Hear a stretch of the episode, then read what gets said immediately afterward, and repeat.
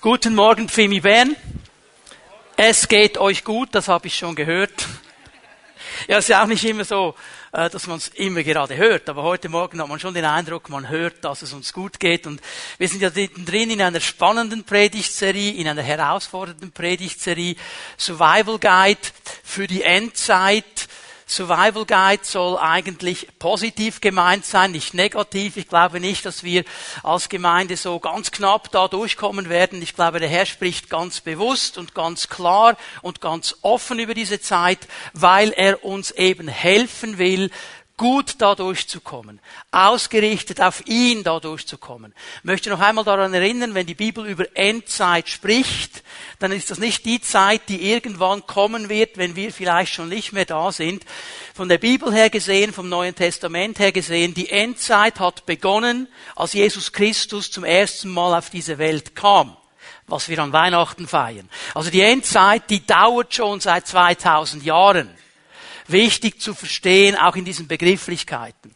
Und in dieser Endzeit gibt es immer wieder gewisse Marker, gewisse Höhepunkte, die uns wie eine Orientierung da drin geben. Einer dieser Marker, der wurde ganz, ganz früh gesetzt. Er wurde nämlich dann gesetzt, als Jesus seinen Dienst auf dieser Erde erfüllt hatte am Kreuz von Golgatha, für dich und für mich gestorben ist, sich bereit machte, zurückzugehen zu seinem Vater und dann seiner Gemeinde einen Auftrag gegeben hat und ihr gesagt hat, ihr sollt meinen Dienst weiterführen. Ihr sollt dieses Evangelium, diese gute Botschaft, dass Gott vergeben will, dass Gott neue Möglichkeiten schenkt, neues Leben geben will, das sollt ihr auf der ganzen Welt verbreiten. Das sollt ihr allen Menschen erzählen. Das soll jeder Mensch hören. Das ist einer dieser Marker. Und Gemeinde Jesu hat das von Anfang an immer auf ihre Fahne geschrieben. Sie will Menschen gewinnen. Sie will ihnen Jesus lieb machen. Sie will erklären einer Welt, die in der Regel nicht viel von Gott wissen will, wer Gott wirklich ist. Und das ist ein zweiter Marker, der immer wieder aufpoppt in dieser Zeit, Endzeit, die begonnen hat, als Jesus kam, dass es immer wieder diese Momente gibt, wo diese Rebellion gegen Gott, dieses Stehen gegen Gott stärker ist als zu anderen Zeiten. Es gab immer so Wellenbewegungen. Es gab Wellenbewegungen, wo viele Leute ein offenes Herz hatten für Jesus und auf ihn hören wollten. Und dann gab es Wellenbewegungen, wo die Leute das nicht mehr hören wollen.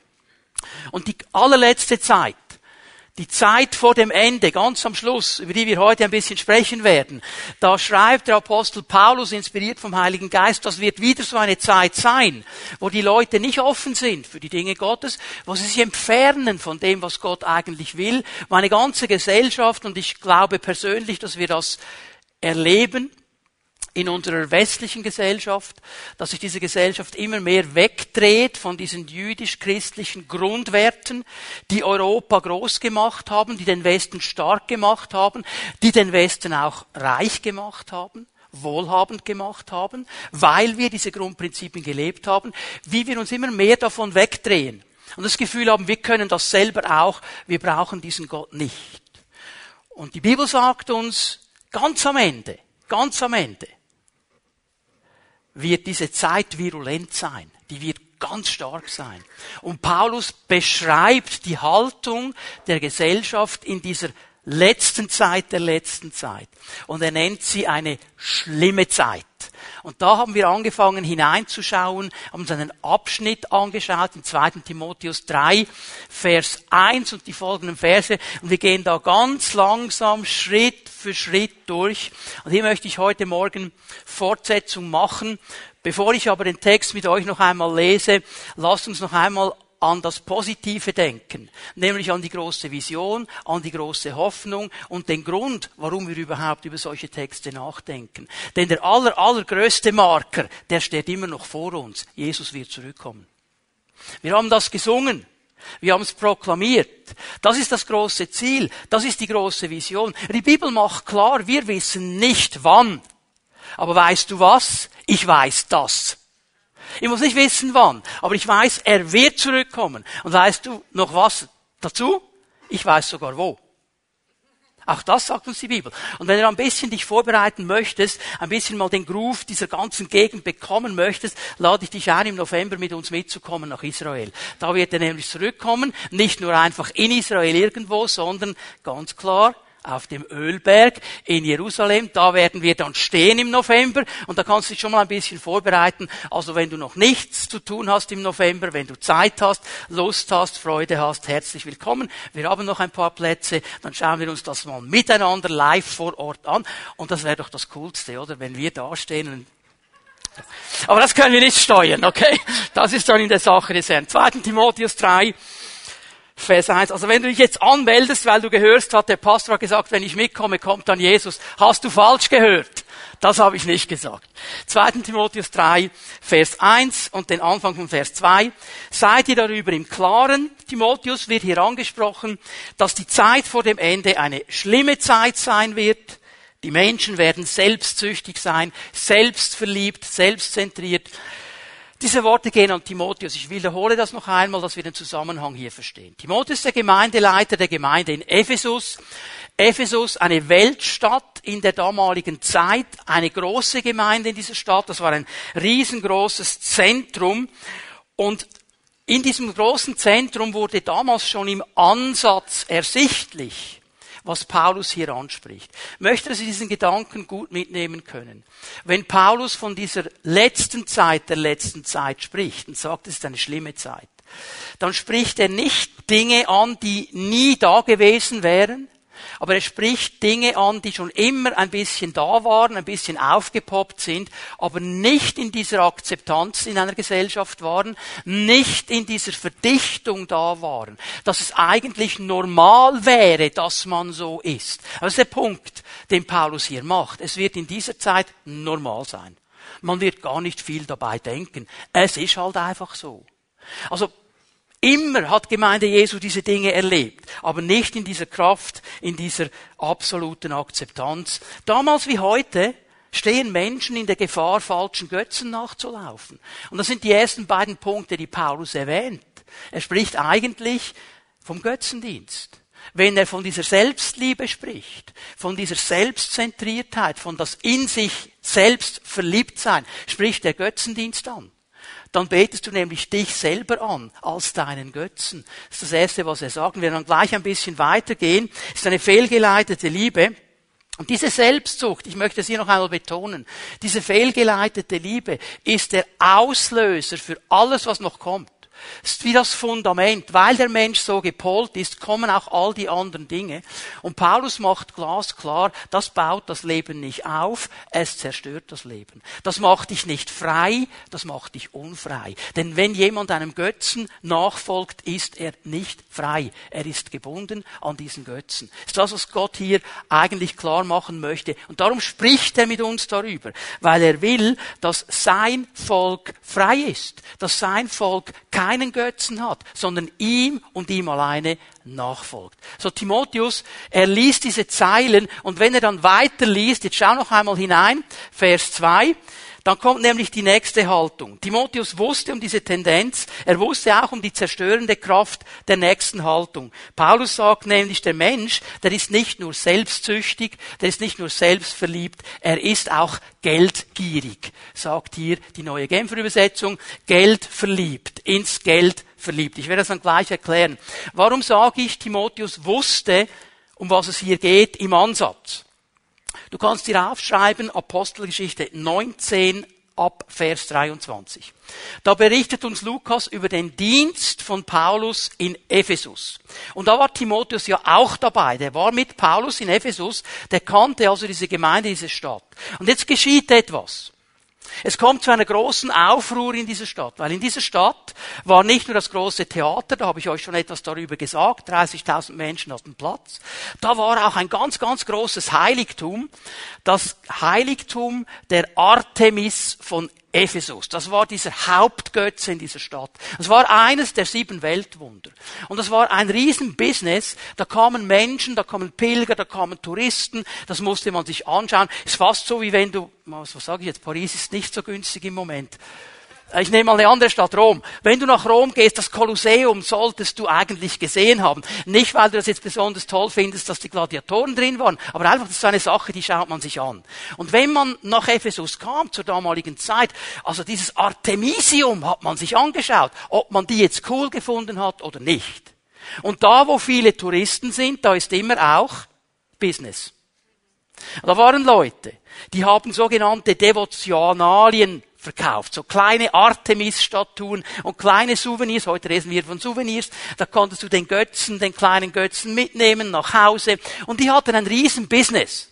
Was viele heute nicht wissen, dass in der damaligen Zeit vor allem die heidnischen Tempel auch Banken waren auch Banken. Also es gab nicht wie heute die Banken. Da ging man dann zum Tempel, hat sein Geld da abgegeben, eingelegt, bekam vielleicht auch Zinsen, hat sich was ausgelehnt, musste dann Zinsen zahlen. Warum war das im Heiligtum? Ja, dann war das Geld geschützt von diesem Götzen. Das war die Idee. Und jetzt kommt Paulus und er predigt das Evangelium. Und er hat das offensichtlich mit viel Erfolg gemacht, denn die Leute haben sich weggedreht von Artemis und haben angefangen, Jesus nachzufolgen. Schlecht für das Business dieser Verkäufer. Und einer dieser Verkäufer, der konnte das nicht ab. Weil der hat wirklich Geld verloren. Es heißt nämlich von ihm, er hatte großen Gewinn gemacht, jetzt nicht mehr. Und er macht einen Riesenaufstand. Und er zettelt einen Aufstand an gegen Paulus, gegen das Evangelium, gegen Gott. Weil jetzt ist sein Gewinn in Gefahr. Der Götze, dem er gedient hat, hat keine Kraft mehr. Das lässt er nicht einfach stehen. Und er holt seine Kumpels, seine Buddies, die den gleichen Job hatten. Und die haben da miteinander dieses Theater eingenommen und haben drei Stunden lang geschrien, groß ist die Artemis von Ephesus. Stell dir das mal vor. Es ist wie ein dreistündiger Fußballmatch und du Fans für deine Mannschaft. Haben die da gefans für diesen Götzen? Und dann haben wir gedacht, wieso müssen die das so schreien? Wenn die so groß wäre, wüssten das doch alle. Okay, ähm, anderes Thema. Es geht eigentlich gegen Gott. Es geht eigentlich gegen Gott. Und der Treiber dahinter, der Treiber dahinter ist das, was Paulus hier nennt, Geldgier. Das ist der Treiber dahinter. Das möchte ich euch zeigen heute Morgen. Die Menschen werden geldgierig sein. Das ist mein erster Punkt, den macht Paulus hier. Ich werde es kurz erklären. Auch hier ein Wort, äh, sehr verwandt mit dem Wort, das wir am letzten Sonntag gesehen haben. Auch dieses Wort sehr selten im Neuen Testament ist eigentlich eine Wortkreation. Es wird nur zweimal gebraucht im ganzen Neuen Testament. Philargyros.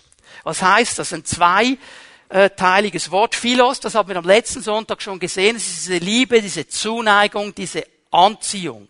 Jetzt, wenn es am letzten Sonntag viel Autos die Anziehung zu sich selber war, die Liebe, das Verliebtsein in sich selber, sagt Paulus hier, es ist die Liebe zum Argyros. Argyros ist so ein Sammelbegriff.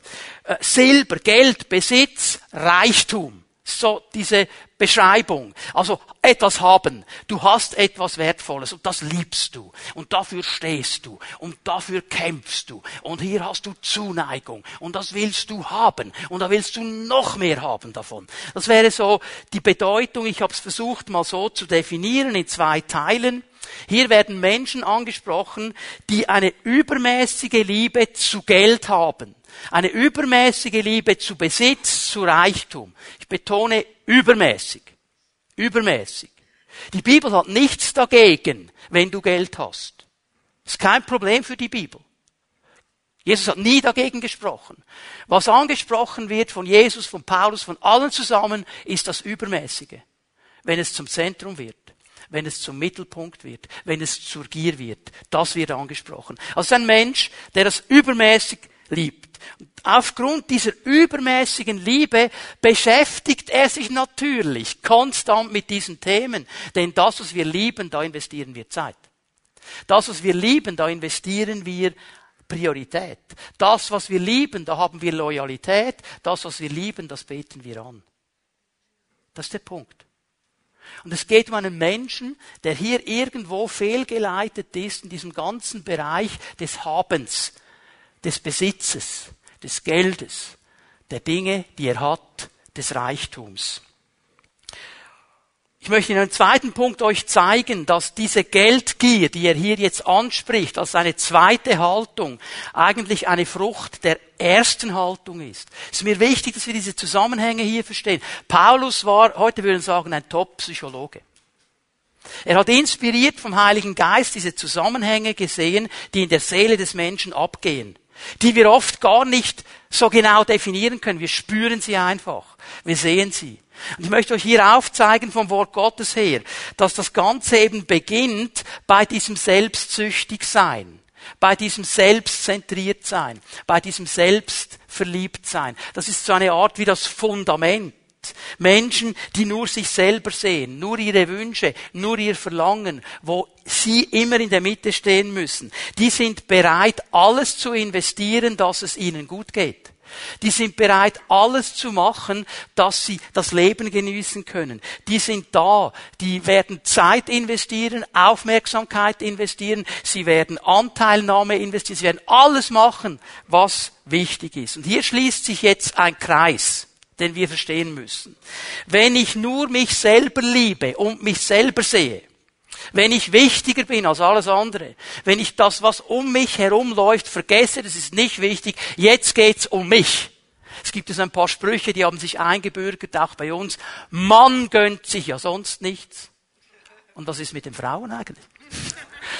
Das sind so Sprüche, ich verstehe die, die kann man auch einordnen, aber wenn du dann wirklich den ganzen Tag, 24 Stunden am Tag darüber nachdenkst, dass du ja immer zu kurz kommst und man sich ja nie etwas gönnt und jetzt wärst du mal dran und das geht 24 Stunden am Tag, sieben Tage die Woche und so weiter, jetzt könnt ihr selber zählen, dann sind wir fehlgeleitet.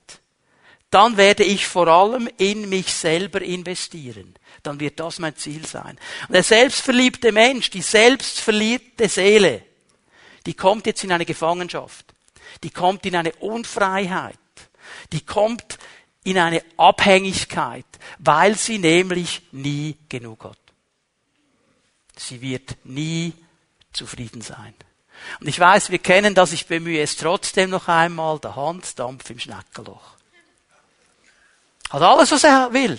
Was er will, das hat er nicht und was er hat, das will er nicht. Er ist nicht zufrieden. Er hätte eigentlich alles. Er ist aber nicht zufrieden. Eigentlich geht's ihm gut, aber er ist nicht zufrieden, weil seine Seele sagt, aber es gibt noch mehr.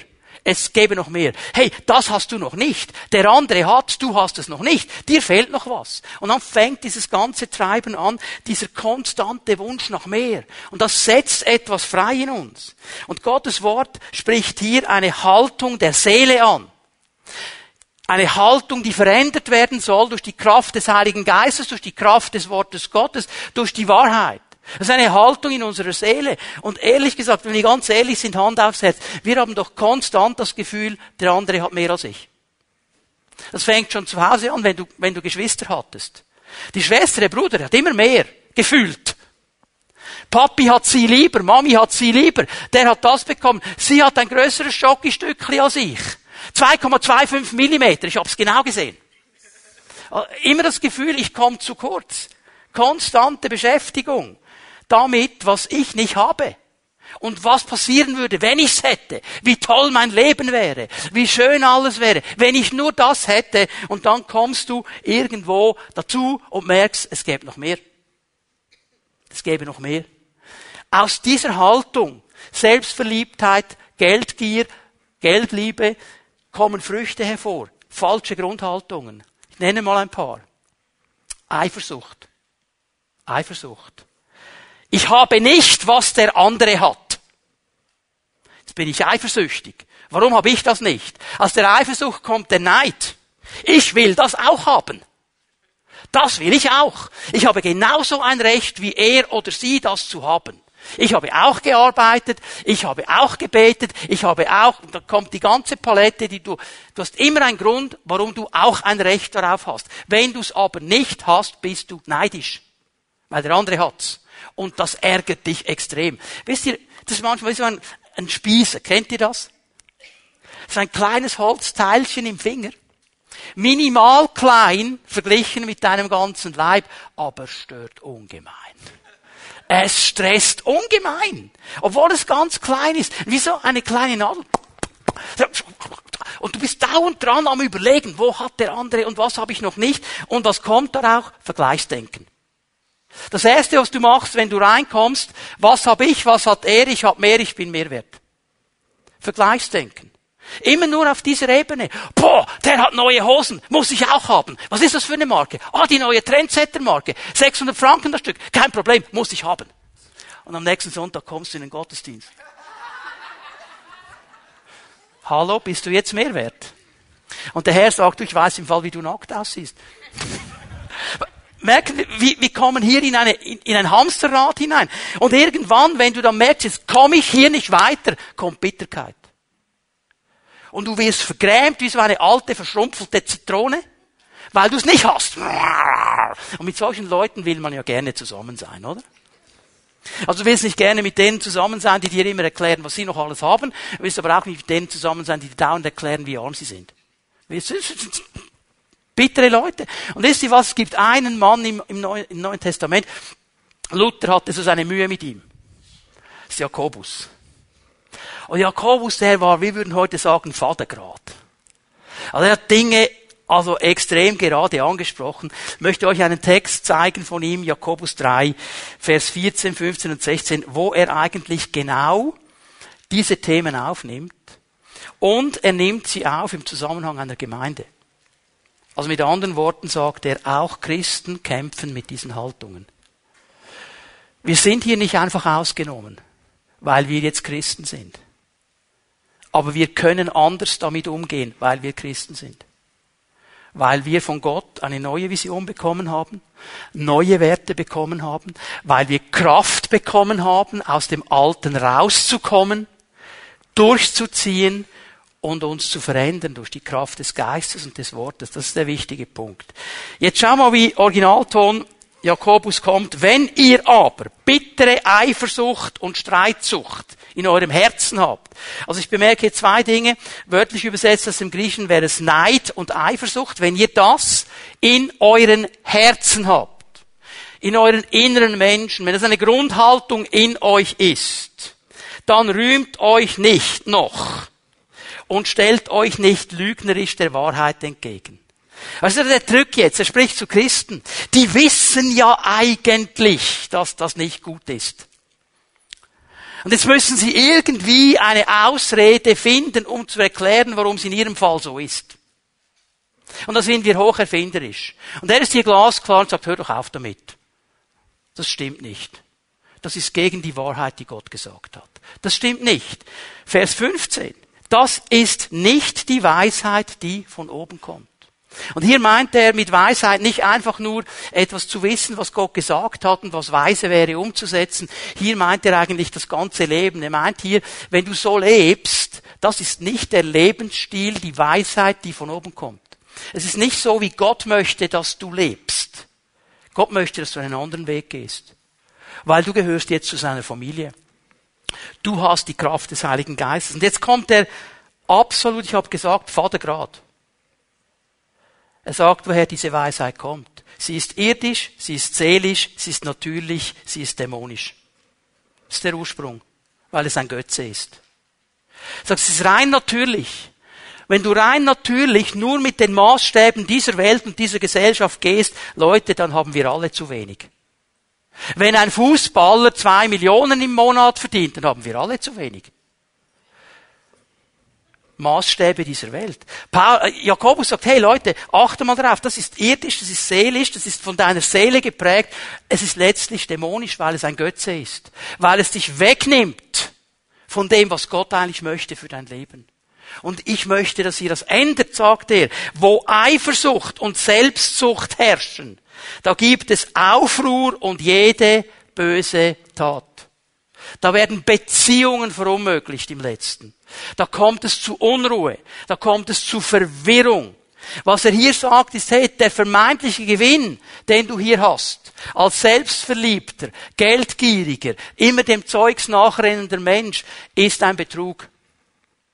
Der wird dich nicht frei machen. Er wird dich unfrei machen. Er wird dir nicht das bringen, was du davon erhoffst. Er wird dich binden. Und ich musste an dieses Wort denken aus dem Alten Testament, wo der Prophet Jeremia diesen Sachverhalt in einer ähnlichen Art und Weise sieht. Und er sagt in Jeremia 2, Vers 13, in zweifacher Hinsicht, ist Gott, der hier spricht, hat mein Volk gegen mich Unrecht gehandelt. Also Gott sagt, mein Volk, das mir eigentlich gehört, das eigentlich mir nachfolgen sollte, das eigentlich meine Maßstäbe leben sollte, das hat mich Unrecht gehandelt gegenüber mich. Und zwar in zwei Bereichen. Es ist interessant, dass er sagt, mich, die Quelle des lebendigen Wassers, verlassen sie. Also ich, der eigentlich ihre Priorität sein sollte, der eigentlich ihr Gott sein sollte, der eigentlich die Quelle von allem wäre, das sie brauchen, mich verlassen sie. Sie gehen weg von mir. Sie glauben mir nicht, dass wenn sie mir nachfolgen, sie ein Leben in Fülle leben. Sie glauben mir nicht, dass ich es gut meine mit ihnen. Sie haben das Gefühl, es gäbe was Besseres. Es reicht noch nicht. Sie sind ein bisschen der Hansdampf im Schneckerloch. Vielleicht gibt es da draußen noch mehr. Und jetzt kommt der zweite Punkt. Und stattdessen graben sie sich Brunnen, und zwar undichte, die das Wasser nicht halten können. Jetzt versuchen sie selber irgendwas zu bauen, ein eigenes System zu bauen, wo sie dieses Wasser, Wasser als äh, ein Bild auf die Erfüllung, auf das, was so notwendig war in Israel und heute noch notwendig ist in der Wüste. Du brauchst Wasser, um zu leben. Und Gott sagt, ich wäre dieser Brunnen, ich wäre diese Quelle, ich hätte lebendiges Wasser, nicht abgestandenes. Und jetzt baust du dir selber einen Brunnen, du gräbst in deinem Graben irgendwie ein Loch und gibst Wasser hinein. Und dieses, dieser Graben hat Löcher. Es wird dir nichts bringen. Du kannst Wasser hineinschütten, so viel du willst. Überwälzt auf unseren Gedanken. Du kannst dir so viel Dinge zutun, wie du willst. Es hat Löcher drin. Es reicht nicht. Das ist diese Aussage Gottes. Wir merken ein bisschen das Herz Gottes. So ich sage, bei mir hättest du die Fülle. Bei mir hättest du das alles. Warum machst du das? Warum, warum zerstörst du dein Leben? Warum kommst du nicht zurück zu mir? Warum folgst du nicht mir nach? Warum folgst du Götzen nach? Denn, und das ist mein dritter und bereits letzter Punkt, ist ein bisschen länger, Geldgier ist Götzendienst. Ist Götzendienst. Ich möchte es hier ganz klar benennen. Es ist Götzendienst. Warum sage ich das? Ich habe euch gesagt, es wird zweimal gebraucht, dieses Wort. Und der eine Mann, der es braucht neben Paulus, ist Jesus selber. Jesus ist der Einzige, der neben Paulus dieses Wort Geldgier gebraucht. Lukas 16. Das alles hörten auch die Pharisäer, die am Geld hingen. Und sie redeten verächtlich über Jesus. Die Pharisäer waren Philargyros. Genauso wie Paulus sie nennt. Und jetzt wurden sie sauer. Jetzt wurden sie sauer. Weil Jesus hat hier etwas angesprochen, das er angesprochen hat, immer und immer wieder in seinem Dienst. Habt ihr gewusst, dass Jesus mehr über Finanzen, Reichtum, über Umgang mit Geld gesprochen hat, als über den Himmel und die Hölle? Hat mehr darüber gesprochen. Weil er weiß, damals wie heute, sein Volk wird mit diesen Dingen zu tun haben. Sie leben in der Welt. Sie haben damit zu tun. Und darum will er ihnen helfen. Und er hat hier eine lange Zeit darüber gesprochen und hat erklärt, wie das geht. Und er sagt folgende Aussage in Lukas 16, Vers 13. Das ist jetzt die wichtige Aussage für uns heute Morgen. Ein Diener kann nicht zwei, für zwei Herren arbeiten. Er wird dem einen ergeben sein und den anderen abweisen. Für den einen wird er sich ganz einsetzen, den anderen wird er verachten. Ihr könnt nicht Gott dienen und zugleich dem Mammon. Und das ist die wichtige Aussage hier. Du kannst nicht Gott dienen und dem Mammon. Mammon ist ein Götze. Das geht nicht nebeneinander. Hier ist Jesus glasklar. Er bringt uns vor eine Entscheidung und sagt, okay, wem dienst du? Dienst du Gott oder dienst du Mammon? Und die Frage, die wir uns stellen müssen, ja, was ist Mammon? Was ist Mammon?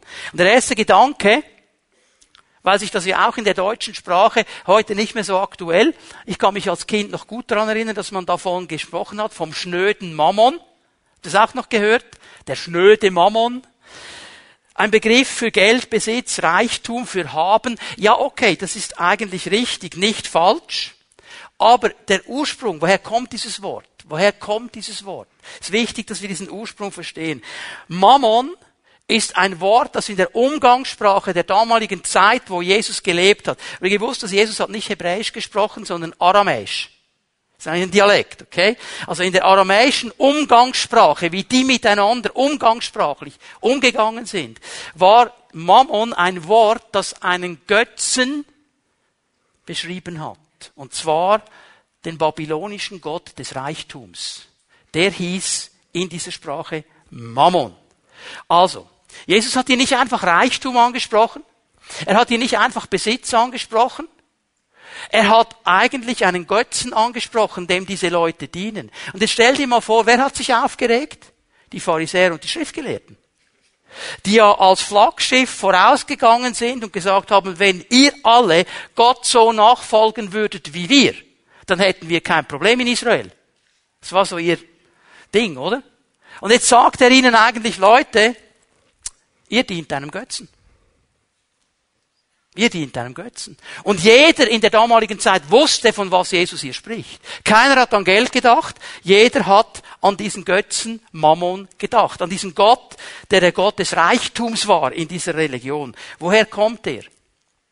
Er kommt aus Babylon. Das ist eine Gegend, die wir Babylon nennen. Und Babylon steht ja in der Bibel interessanterweise für Durcheinander, für Vermischung. Da kam ja das erste Durcheinander mit der Sprache. Könnt ihr euch erinnern? In welchem Zusammenhang? Sie wollten einen Turm bauen. Was wollten sie eigentlich mit diesem Turm? Es ging nicht einfach darum, wer hat den größten Turm sondern es ging eigentlich darum, dass sie mit diesem Turm ein System bauen wollten, in den Himmel zu kommen. Das war die Idee. Dieser Turm, da geht es nicht einfach um den Turm. Gott ist nicht gegen Architektur. Aber er versteht, was der Geist hinter diesem Turm war. Dass sie nämlich gesagt haben, wir bauen uns einen Turm bis zum Himmel und dann kommen wir dahin, wo Gott ist und sind wir selber Gott. Das ist der geistliche Hintergrund.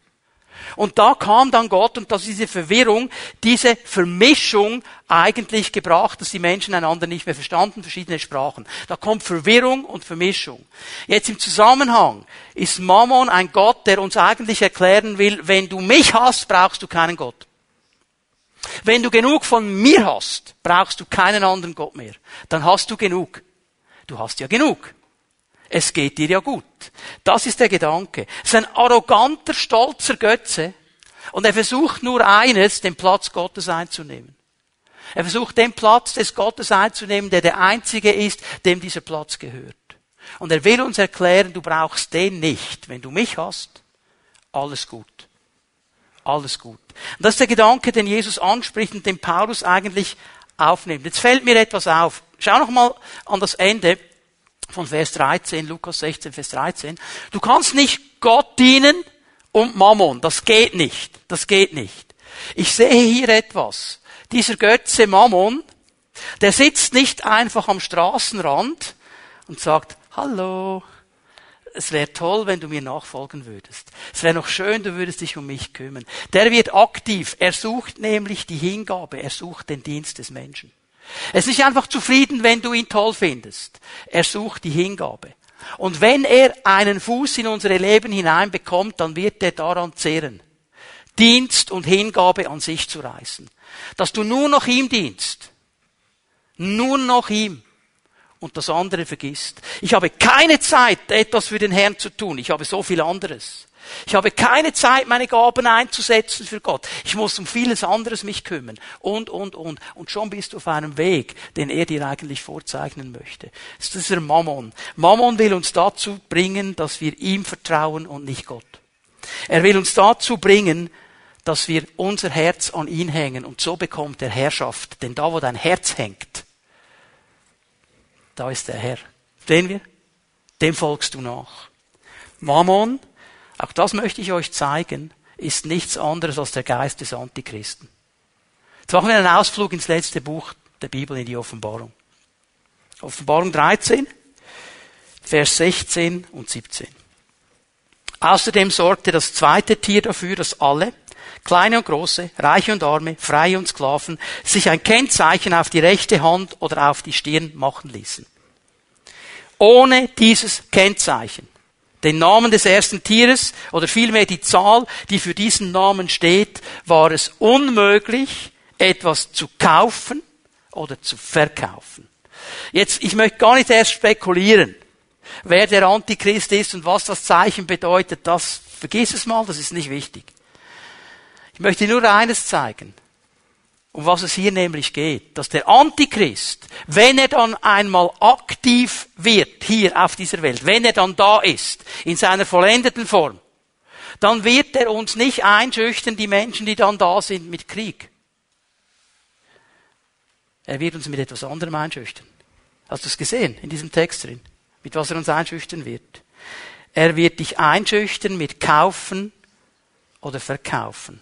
Sagt, wenn du mir nicht nachfolgst, kannst du nichts kaufen und nichts verkaufen. Wenn du nichts verkaufen kannst, hast du kein Geld. Da kannst du auch nichts kaufen. Wenn du nichts kaufen kannst, hast du nichts zu essen. Und deine Familie auch nicht. Und deine Existenz ist bedroht. Siehst du diesen Zusammenhang? Er kommt nicht mit Krieg. Sagt, ich bin der Antichrist. Sagt easy. Nimm mein Zeichen, du kannst kaufen und verkaufen. Das ist der genau selbe Geist. Ist der Geist des Antichristen. Und er sucht unseren Dienst. Ist der Geist des Mammons. Er sagt, wenn du dich vor mir hinkniest, wenn du mein Zeichen annimmst, wenn du diese Maßstäbe befolgst, die ich dir gebe, dann wirst du und deine Familie genug haben. Du kannst kaufen und verkaufen. Es wird euch gut gehen. So Bibelkenner unter uns. Wer hat diesen Trick auch schon gehört? Jesus. Wenn du dich vor mir niederkniest, gebe dir alle Reiche dieser Welt, du wirst nachher alles haben. Und Jesus war glasklar. Weg mit dir. Nur Gott gehört die Anbetung. Niemand anderem. Niemand anderem. Okay? Die Bibel sagt an keiner Stelle, ich habe das schon erwähnt, ich sage es hier noch einmal, dass Finanzen und Reichtum schlecht ist. Sagt sie an keiner Stelle. Die Frage ist, wie wir damit umgehen. Die Frage ist, wie viel Raum wir diesem Götzen Mammon geben. Wie wichtig uns diese Dinge werden. Das ist der wichtige Punkt. Und ich möchte langsam zum Abschluss kommen. Wie kann ich denn einen guten, gesunden Umgang lernen? Wie kann ich als Mensch diesem Götzen des Selbst und diesem Götzen des Geldes nicht aufhocken? Was kann ich machen? Es ist interessant, dass Jesus über diese Dinge spricht und er spricht eben hier in Lukas 16 darüber. Und die beiden Punkte, es sind nur zwei Punkte, die er betont, die möchte ich dir zeigen. Und ich glaube, dass Gott sie uns als Gemeinde hinlegen möchte, ganz neu. Dass wir uns prüfen. Wo ist unsere Haltung und unsere Loyalität echt? Wo ist sie echt? Aber das ist der Punkt. Dass wenn es dann irgendwann losgeht und schlimmer wird, wir diese Survival Guide haben und da durchkommen. Wissen, nein, nein, das machen wir nicht. Und ich gebe euch mal das übergeordnete Prinzip, das geistliche Prinzip, das gebe ich dir schon am Anfang. Schreib dir das auf. Um das geht es Jesus.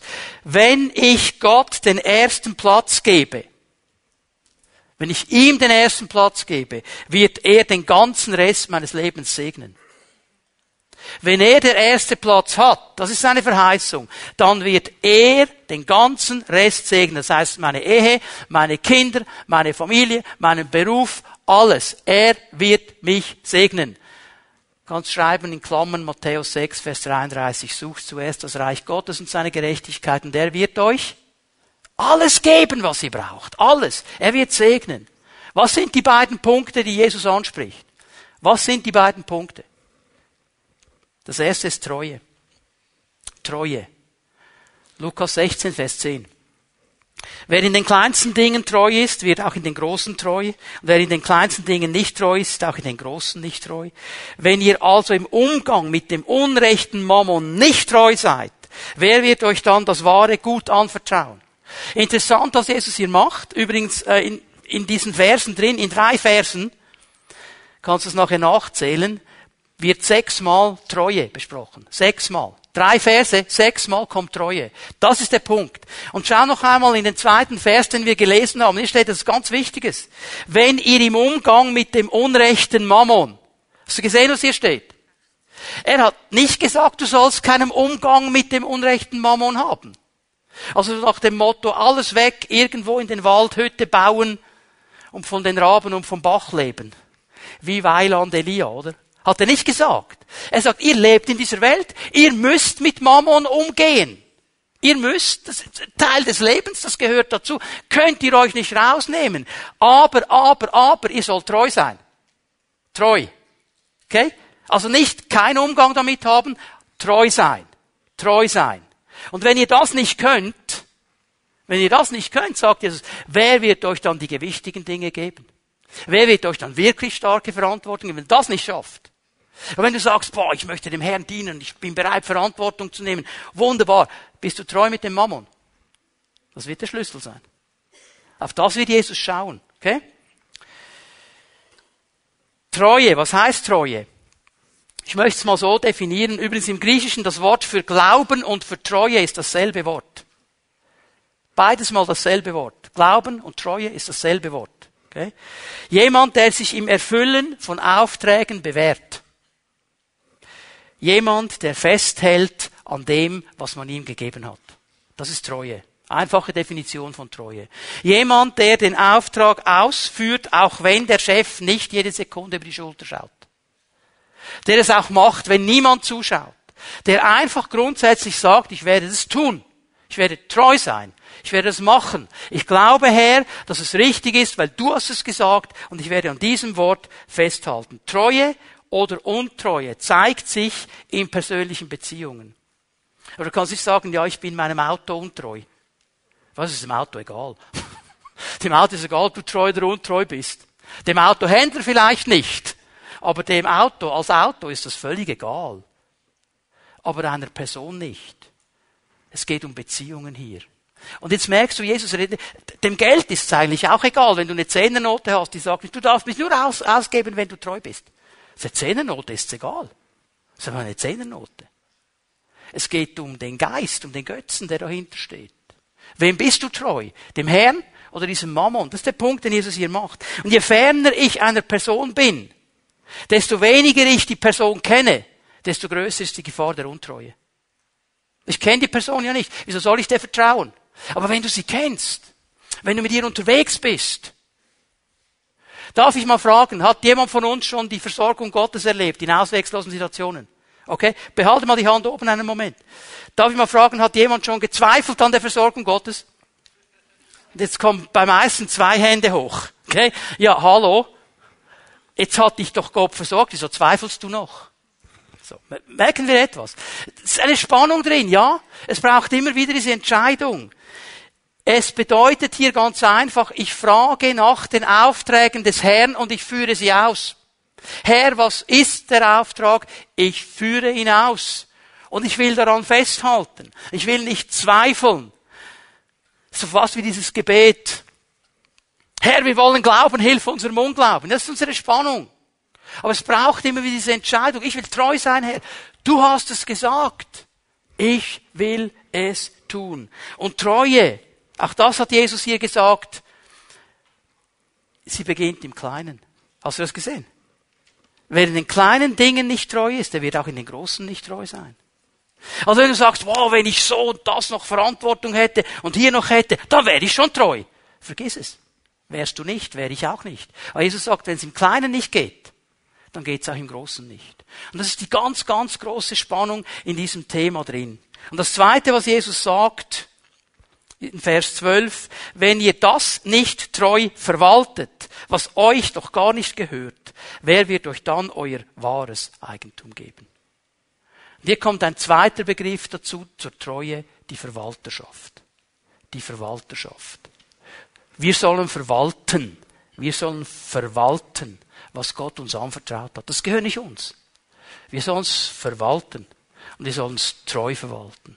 Und weißt du, hier kommt dieser ganze Gap dieser 2000 Jahre. Dass die Leute, die Jesus damals zugehört haben, genau wussten, von was er jetzt spricht. Und wir wissen es nicht mehr. Ich werde dir gleich auflösen, von was Jesus gesprochen hat. Wir schauen uns eine nächste Bibelstelle von Jesus an. Lukas 20, Vers 25. Die Pharisäer, das sind eben diese Leute, die das Geld so gern hatten, die wollten Jesus testen. Die haben gesagt, ja, Jesus, müssen wir diesem römischen Kaiser wirklich Steuer geben? Gehört doch alles Gott, oder? Das war so ihre Fangfrage. Und Jesus, meine, wenn jemand nicht auf den Mund gefallen ist, dann Jesus. Und sagt, gib mir mal eine Münze, Jungs, gib mir mal eine Münze. Und dann kommt die Münze, und was ist für ein Bild drauf? Ja, natürlich das Bild des Kaisers. Und jetzt kommt die Antwort von Jesus, Vers 25. Gebt dem Kaiser, was dem Kaiser gehört. Gebt Gott, was Gott gehört. Okay? Interessante Sache, die Jesus hier sagt. Ja, was gehört denn Gott? Was gehört ihm? Es gibt etwas, und das wusste jeder, der Jesus zugehört hat, das gehört Gott, da wird nicht diskutiert, das ist der Zehnte. Das sind die Erstlingsgaben. Die gehören ihm. Von denen sagt er nämlich nicht, wir sollen sie geben, er sagt, wir sollen sie bringen, weil sie ihm gehören. Das ist der Punkt. Und das wussten alle. Die wussten genau, was Jesus meint, wenn er sagt, verwaltet treu das, was Gott gegeben hat. Die wussten, okay, es gibt einen Teil, der gehört Gott und den gebe ich ihm zurück, ohne Wenn und Aber. Den bringe ich ihm. Und übrigens, all die Spezialisten sagen, ja, Alttestament, Alttestament, Alttestament. Hast du gelesen, was Jesus hier sagt? Er sagt nämlich, und das wäre jetzt die Leseweise für die Leute, die sagen, alles Altes Testament, die würden sagen, okay, gebt dem Kaiser, was dem Kaiser gehört, gebt Gott, was Gott gehört, aber nur noch, bis der Heilige Geist kommt und die Gemeinde beginnt, dann müsst ihr nicht mehr. Jesus hat das nicht gesagt. Hat es denn aufgehört mit den Steuern zahlen? Ich habe nicht gesagt, macht es Spaß, Steuern zu zahlen, okay? Hat es aufgehört? Nein, hat es nicht aufgehört. Wir geben in diesem Sinne dem Kaiser immer noch, was dem Kaiser gehört. Wieso haben wir so eine Mühe, Gott zu geben, was ihm gehört? Könnte es sein, dass der Mammon ein bisschen Raum bekommen hat? Könnte es sein, dass wir hier geprägt sind von Dingen, die uns letztlich nicht weiterbringen? Verwalterschaft bedeutet, ich lade Gott ein und ich lade ihn immer wieder ein, die Autorität über meinen Finanzen zu sein. Immer und immer wieder. Immer und immer wieder. Weil ich weiß, ich brauche das. Ich brauche das.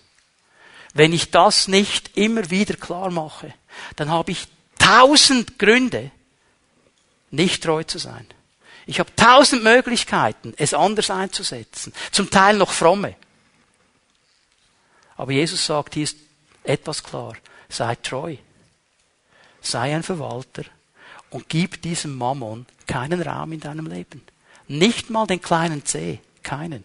Weil wenn er nur mal den kleinen C schon drin hat, dann wird es bald der ganze Fuß sein. Das ist die Tragik. Und darum spricht Gott mit uns über diese Dinge, weil er nicht möchte, dass sein Volk in einen Götzendienst hineinkommt. Es sind zwei Götzen, die er anspricht, ganz am Anfang dieses Textes. Der Götze des Ich und der Götze des Mammon. Das sind diese beiden Götzen. Hier beginnt er.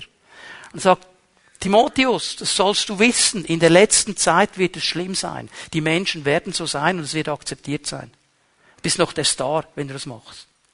Also, ich meine, der, der sich auf, was ist aktuell im Moment? TikTok oder irgendwas, Snapchat, was es alles gibt, bin auch nicht mehr so aktuell. Bin irgendwo bei Instagram mal stehen geblieben. Aber da gibt's auch schon ein paar. Ich meine, die posten den ganzen Tag Götzenbilder von sich selber. Von ihrem Body. Und das finden alle cool boah, hast du gesehen, der hat so und so viele Follower, der hat nicht so viel. Wer am meisten Follower hat, sprich, am meisten Leute, die ihm nachfolgen, das sind die Follower, ja, der ist der Star. Akzeptiert. Und wenn jemand kommt und auftrumpfen kann, mit all dem, was er hat, und bam, bam, bam, bam, dann ist er der Star. Götzendienst. Paulus sagt, es wird virulent sein. Und wir als Gemeinde haben einen Auftrag von Gott, nämlich seine Werte zu leben. Ich möchte euch einen Dreisatz mitgeben, schreib ihn dir auf. Ist nicht auf meinem Mist gewachsen. Ist von meinem lieben, lieben Bruder Ralf. Kennt ihr den noch? Ralf ist über 90 Jahre alt, er lässt euch übrigens grüßen. Er musste ziemlich runterfahren. Er sagt, mein größtes Problem ist, mein Chassis kann nicht mehr. Mein Geist wäre immer noch da, aber ich kann nicht mehr. Aber hier habe ich von ihm etwas gelernt vor vielen, vielen, vielen Jahren. Und das hat mein Herz bewegt bis heute, weil es eine biblische Wahrheit ist. Es ist die Aufgabe eines Verwalters, seinem Herrn zu gehorchen. Es ist die Aufgabe des Verwalters, seinem Herrn zu gehorchen. Es ist die Aufgabe des Herrn, für seinen Diener zu sorgen. Es ist die Aufgabe des Herrn, für seinen Diener zu sorgen. Darum muss sich der Diener niemals Sorgen machen. Darum muss sich der Diener niemals Sorgen machen.